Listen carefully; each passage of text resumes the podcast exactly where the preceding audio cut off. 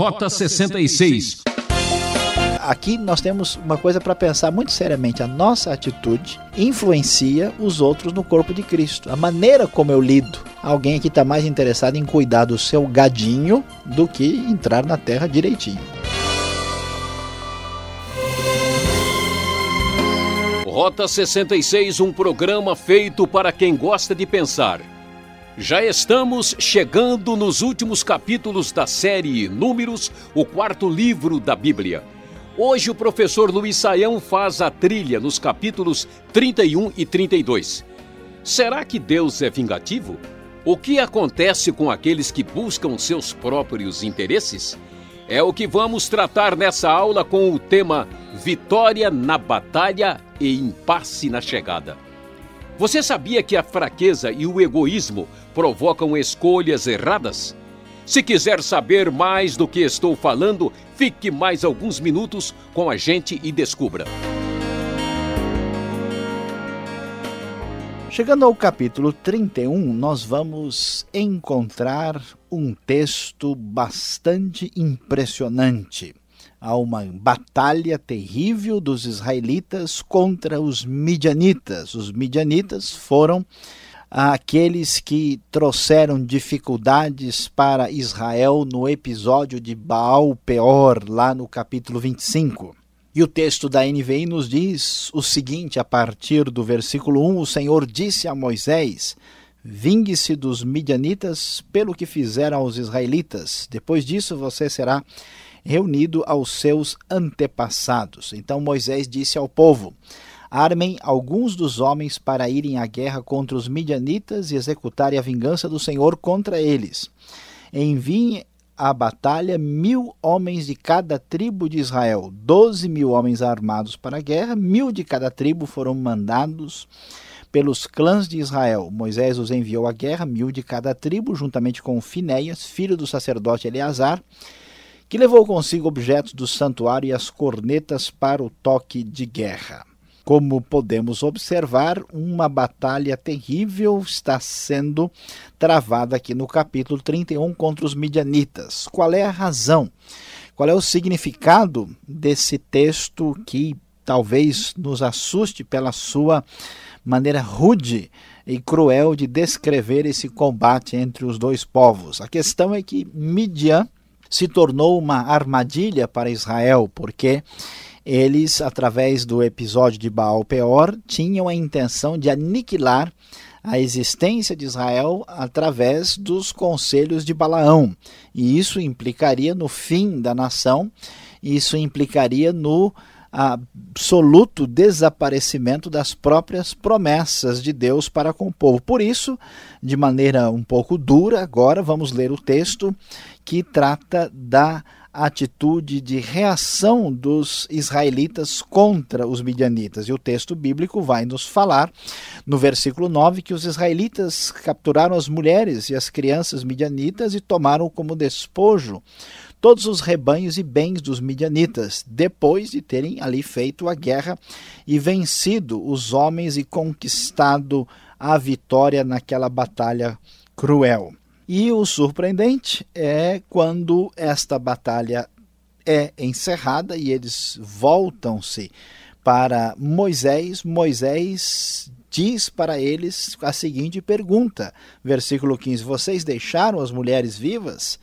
Elas foram elas que seguiram o conselho de Balaão e levaram Israel a ser infiel ao Senhor no caso de Peor, de modo que uma praga feriu a comunidade do Senhor. Agora, Matem todos os meninos e matem também todas as mulheres que se deitaram com o homem, mas poupem todas as meninas virgens. É um é assustador, é um difícil de é, entender os detalhes do texto, mas o povo de Midian chegou a tal grau ah, de decadência moral, de decadência ah, na sua expressão de fé maculada pelo seu comportamento ah, bastante eh, pernicioso e problemático, de modo que eles receberam o julgamento da parte de Deus e Israel agiu com o seu exército trazendo este julgamento contra os midianitas. E a razão por que as meninas virgens são poupadas é porque elas são as únicas que não estão envolvidas nesse processo de decadência moral aqui, diferentemente das outras mulheres que incitaram o povo à idolatria, como vimos lá no capítulo 25, no caso de que uh, quando Finéias vai aplacar a ira do Senhor que cai sobre o povo nós vamos observar que a ira de Deus se manifesta de maneira muito séria contra ah, o pecado e contra a maldade contra a idolatria e imoralidade aqui ah, apresentadas. Por isso, o julgamento de Deus, utilizando Israel como os, com seus exércitos uh, de guerra é muito forte sobre os midianitas, de modo até mesmo nos deixar, às vezes, sem entender né, como é que pode ser tão duro assim um texto que trata destas questões espirituais. E prosseguindo, depois de ter uh, toda a vitória, o texto nos fala que eles eh, vão tomar os despojos da guerra. Versículo 29 nos diz: Tomem esse tributo da metade que foi dada como porção a eles, e entreguem ao sacerdote Eleazar como porção do Senhor. Da metade dada aos israelitas, escolham um de cada cinquenta, sejam pessoas, bois, jumentos, ovelhas ou bodes, entreguem-nos aos levitas, encarregados de cuidar do tabernáculo do Senhor. Moisés, o sacerdote Eleazar fizeram como o Senhor tinha ordenado.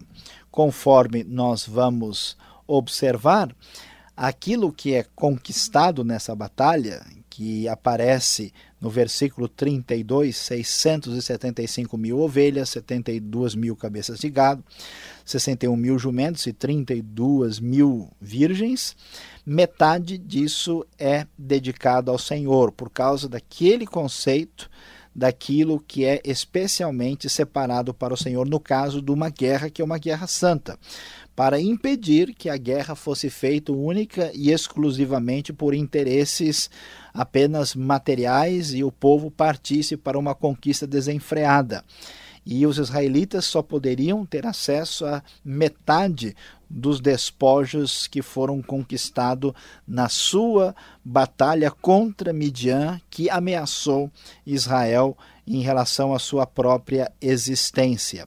E assim, então o texto termina essa trágica história mostrando que o povo passa por um processo aqui de purificação e tem vitória sobre o inimigo e conquista a continuidade da sua trajetória histórica para que o plano de Deus seja realizado. E no capítulo 32, mesmo depois dessa vitória, vitória na batalha, mesmo depois dessa conquista contra aqueles inimigos terríveis, é surpreendente nós vermos o impasse na chegada. O que foi que aconteceu?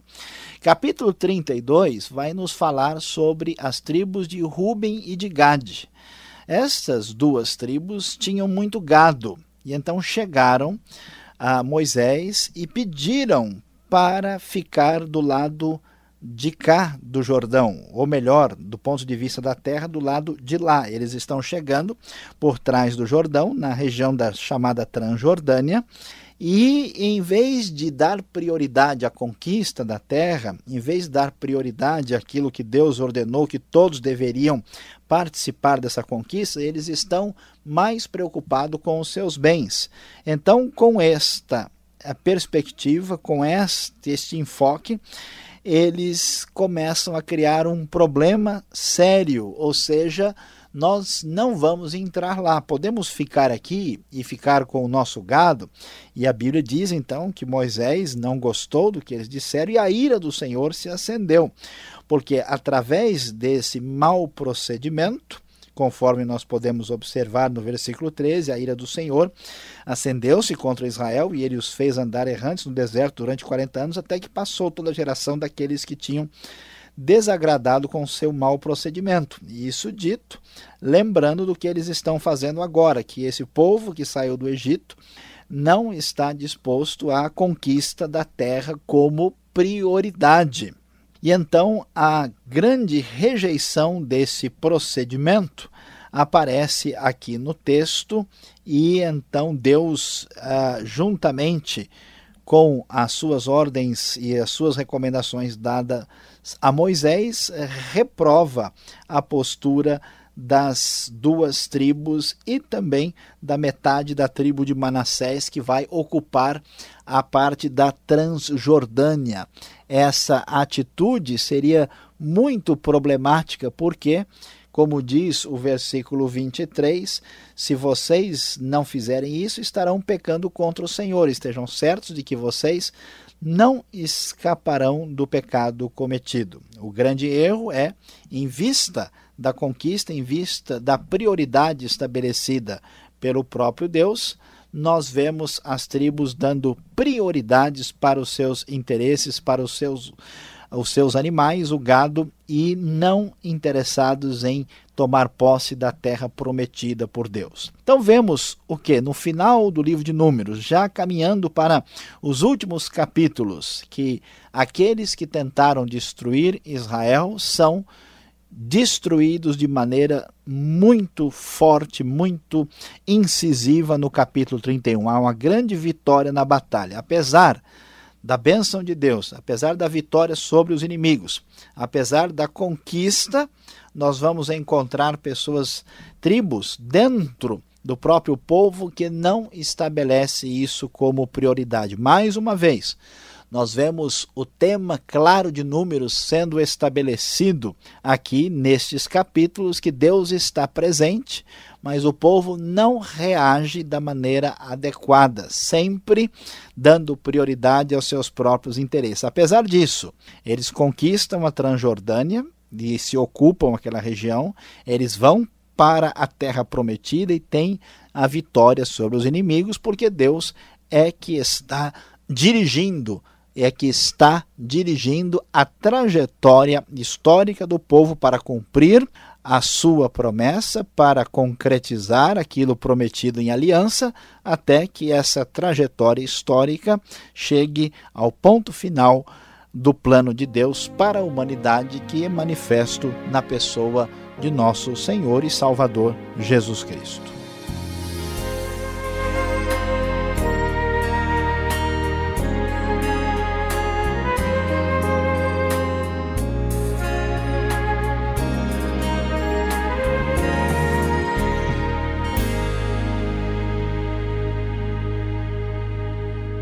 Você está acompanhando o programa Rota 66, o caminho para entender o ensino teológico dos 66 livros da Bíblia. Essa é a série de estudos do livro de Números, hoje destacando os capítulos 21 e 32. Assunto: Vitória na batalha e impasse na chegada. O Rota 66 tem produção e apresentação de Luiz Saião. Redação e participação Alberto Veríssimo, Beltrão na locução. E essa é uma realização transmundial. Marque lá. Nosso endereço é Caixa Postal 18.300, CEP 04626-970 São Paulo, capital. E-mail rota66 arroba transmundial.com.br. Fique agora com a segunda parte. Quem pergunta quer saber.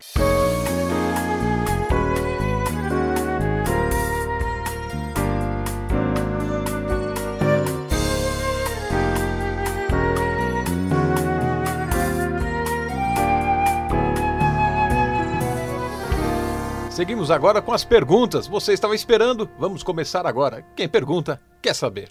Luiz Saião, temos aqui capítulo 31 e 32 de Números. E aparece logo nos primeiros versículos uma palavra que chama atenção. Deus é vingativo? Podemos ajuntar esses, essas duas situações e falar que Deus age dessa forma? Pois é, Pastor Alberto, eu sei que os nossos ouvintes estão ansiosos aqui para ouvir uma resposta sobre essa questão. A, questão, o que, que é a vingança? A vingança diz respeito a uma justiça retributiva. Então, quando alguém comete um grande crime, um pecado, um erro, uma falha muito séria contra outra pessoa, aquela pessoa querendo se vingar quer devolver, retribuir aquilo que recebeu. O problema sério da vingança é que a vingança, muitas vezes, especialmente quando feita pelo ardor ah, do sentimento humano, ela é injusta. É aquela história que acontece né, no campo de futebol. Né? O sujeito dá um toquinho e na hora de devolver o outro devolve um chutão. Né? E aí é que a coisa fica meio complicada. Quando se pensa em vingança divina, não há um problema. A palavra é meio dura, mas significa a justa retribuição da parte de Deus. A palavra vingança aparece até porque muito no Antigo Testamento assim de descrição que tem é, que temos sobre Deus, ele é o que a gente chama de antropomórfico, né? Falado em linguagem humana. Deus se arrepende, Deus lança os seus sapatos sobre a terra, Deus escreve com o seu dedo e assim por diante.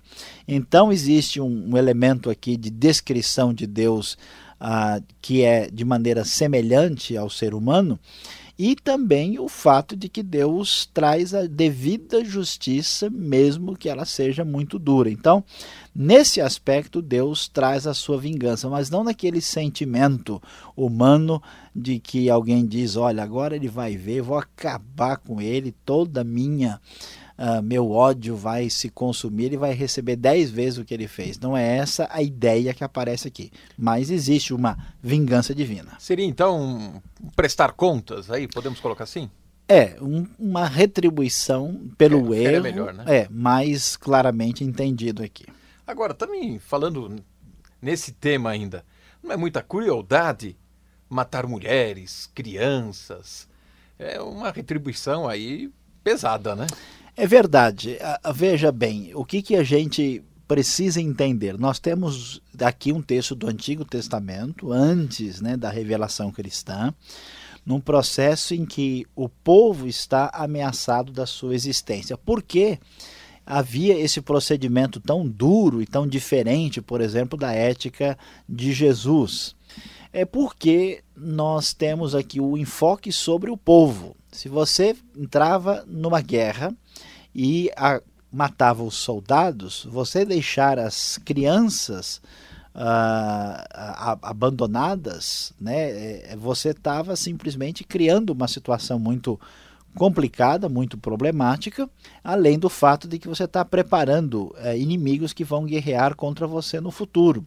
E no caso aqui tem que ser entendido que é um julgamento divino, não é uma guerra pela guerra, um julgamento contra Midian, pelo que Midian, os midianitas fizeram contra Israel. Havia intenção né, de destruição do povo. Então eles estão numa espécie de atitude de autopreservação, destruindo os inimigos para que eles não sejam destruídos posteriormente. Então há um julgamento divino que atinge ah, e a imoralidade, né, a, a, decadência aqui moral junto com a religiosidade pagã era tão tremenda que foram preservadas apenas as meninas virgens, porque aparentemente o resto estava totalmente tomado por esse uh, essa, essa perversidade muito grande. Então o foco não é tanto no indivíduo nem na sua inocência, mas na questão geral do povo, da nação como um todo, né, e do julgamento divino que atinge a todos, até por aquele conceito que nós já discutimos aqui no Rota 66, que é a solidariedade da raça. Algo que atinge, né, o povo atinge todas as pessoas que estão dentro daquela comunidade. Por que essa preocupação aqui no texto em mostrar os despojos, né? Uh, números de guerra.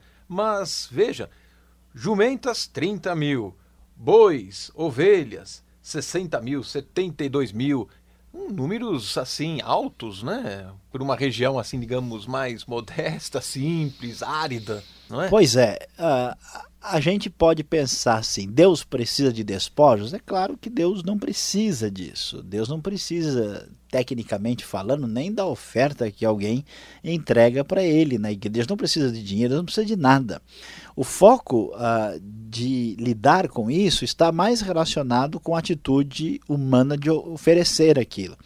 Na antiguidade, uh, que os povos viviam em guerra, eles estavam numa situação de, de vencer ou serem aniquilados. E ao vencer o inimigo, eles tinham os bens dos inimigos que eles tomavam conta e se apropriavam daquilo. No caso de uma guerra do Antigo Testamento, sempre que essa guerra tinha alguma coisa a ver com Deus, há uma tremenda limitação. Né? Existe ali o anátema, existe o proibido, aquilo que é consagrado ao Senhor. A pessoa não podia né, ser dominado, porque uma vez que um, um, um, o exército se tornasse forte e poderoso, a tendência é fazer o que fizeram os assírios, os babilônios, sair conquistando e destruindo tudo que encontra pela frente. Então, para eh, inibir essa cobiça e maldade humana, sempre né, numa conquista de algo determinado por Deus, ou o povo não tinha acesso ao despojo ou tinha um acesso limitado. Foi o que aconteceu aqui. Aquilo era consagrado ao Senhor para que ninguém perdesse de assim a visão, né, e não, não sumisse da mente da pessoa que ali estava uma, uma guerra que tinha a ver com a preservação, a autopreservação do povo que tinha sido ameaçado pelos midianitas de deixarem de existir, e também eles estavam executando um juízo de Deus. Não era uma coisa a ser simplesmente explicada pela, pelo interesse ganancioso nas coisas. Agora nós temos uma questão realmente complicada e difícil com esses números aí, né? Essa é a razão, como nós já falamos aqui no Rota 66, que alguns estudiosos acreditam que talvez nós não tenhamos a chave de interpretação correta desses números. Imagina só como nós podemos observar aí 337 mil ovelhas, que é a metade do grupo maior de 675 mil. Então, alguns acham que seriam 675 grupos né, de ovelhas. Pode ser que esse número seja menor, mas ainda não chegamos a uma a, assim decisão conclusiva sobre o significado desses números em todo o texto. Por isso que nós temos aí né, esses números elevados e essa discussão que já foi aqui apresentada no programa Rota 66. Para terminar aqui na última pergunta, no capítulo 32 de Números, a gente vê Gade e Ruben procurando logo o seu cantinho. Deus ficou irado com eles, com essas tribos? Sim, Deus ficou irado e ficou muito irado. E a questão fundamental é tentar entender por que é, é essa ira tão forte da parte de Deus. E nós vamos entender se observarmos o versículo 7, porque o texto né, faz a pergunta: por que vocês desencorajaram os israelitas de entrar na terra que o Senhor lhes deu? Então veja bem: todo mundo tem uma única e nítida missão. Essa missão é chegar e conquistar a terra prometida por Deus. De repente, uma parte do pessoal, um grupo significativo, duas tribos, na verdade duas e meia, resolve dizer: olha, é o seguinte, eu acho que não vai dar para ir, nós vamos ficar por aqui mesmo, já no território conquistado.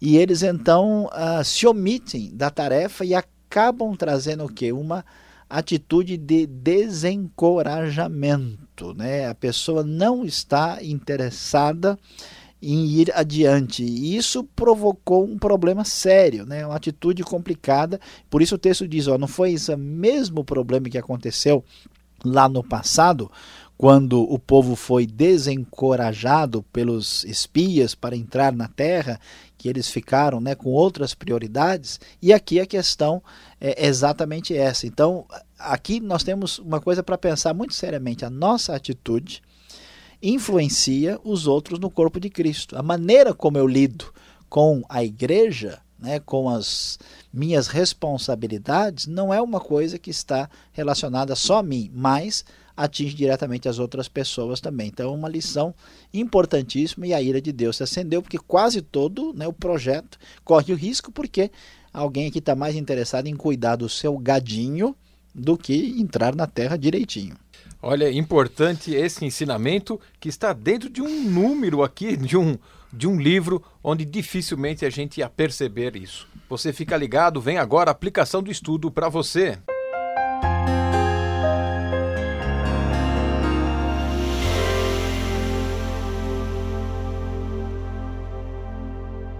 Chegamos ao final do nosso Rota 66 de hoje, quando estudamos números 31 e 32 e falamos sobre vitória na batalha e impasse na chegada.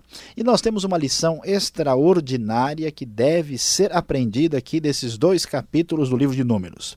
não vale a pena pagar pelo preço do pecado. A grande verdade é que o pecado sai caro demais. Vejam só o que vamos observar aqui. Observamos com bastante clareza que os midianitas pecaram, tentaram destruir Israel e o preço desse pecado foi muito caro. Foi terrível. Mesma coisa acontece com as tribos que tentam ficar na Transjordânia. Deus diz: olha, o versículo 23 é muito claro que vocês não escaparão do pecado cometido. Se você está diante dessa alternativa, dessa possibilidade, meu querido ouvinte, preste bem atenção, não vale a pena pagar pelo preço do pecado, é melhor voltar-se para Deus e se afastar daquilo que vai custar caro demais. Ah, que pena, por hoje é só. Rota 66 volta nesse mesmo horário e nessa sintonia.